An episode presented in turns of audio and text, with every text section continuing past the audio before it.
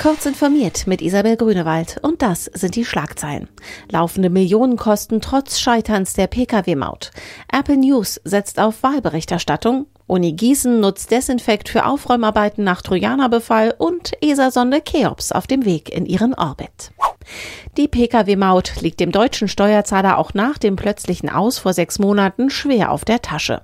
Allein in den Behörden, die dem federführenden Bundesverkehrsministerium nachgeordnet sind, betrugen die Personalkosten für Planstellen zwischen Januar und Ende November gut drei Millionen Euro.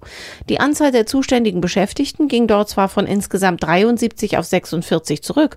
Das Haushaltsgesetz sieht jedoch vor, dass die Posten erst bis Ende 2020 wegfallen werden. Apple baut die Wahlberichterstattung in der auf eigenem Betriebssystem vorinstallierten Nachrichten-App aus.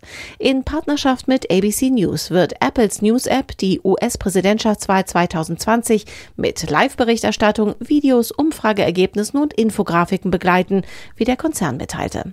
Die Nachrichten-App ist derzeit nur in den USA, Großbritannien, Kanada und Australien verfügbar. In Deutschland blendet Apple in Standardeinstellung ein News-Widget ein, das Nachrichten von hiesigen Medien zeigt. Nach welchen Kriterien diese ausgewählt werden, bleibt unklar. Nach einem massiven Schädlingsbefall, vermutlich durch Emotet und dessen Gefolge, war die Uni Gießen zunächst komplett lahmgelegt. 38.000 Studierende und Mitarbeiter waren offline.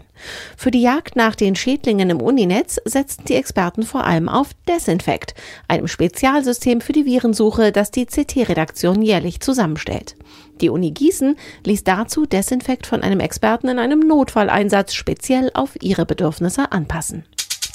Mit einiger Verspätung ist die ESA-Sonde Cheops vom Weltraumbahnhof Kourou ins All geschossen worden. Cheops soll bekannte Exoplaneten vermessen, damit Forscher anhand dieser Daten ein genaueres Bild davon bekommen, wie die fernen Himmelskörper aussehen. Eigentlich sollte die Sojus-Rakete am Montag starten, aber ein Ausfall in der automatischen Startsequenz anderthalb Stunden vor dem geplanten Start sorgte für die Verzögerung. Diese und alle weiteren aktuellen Nachrichten finden Sie ausführlich auf heise.de.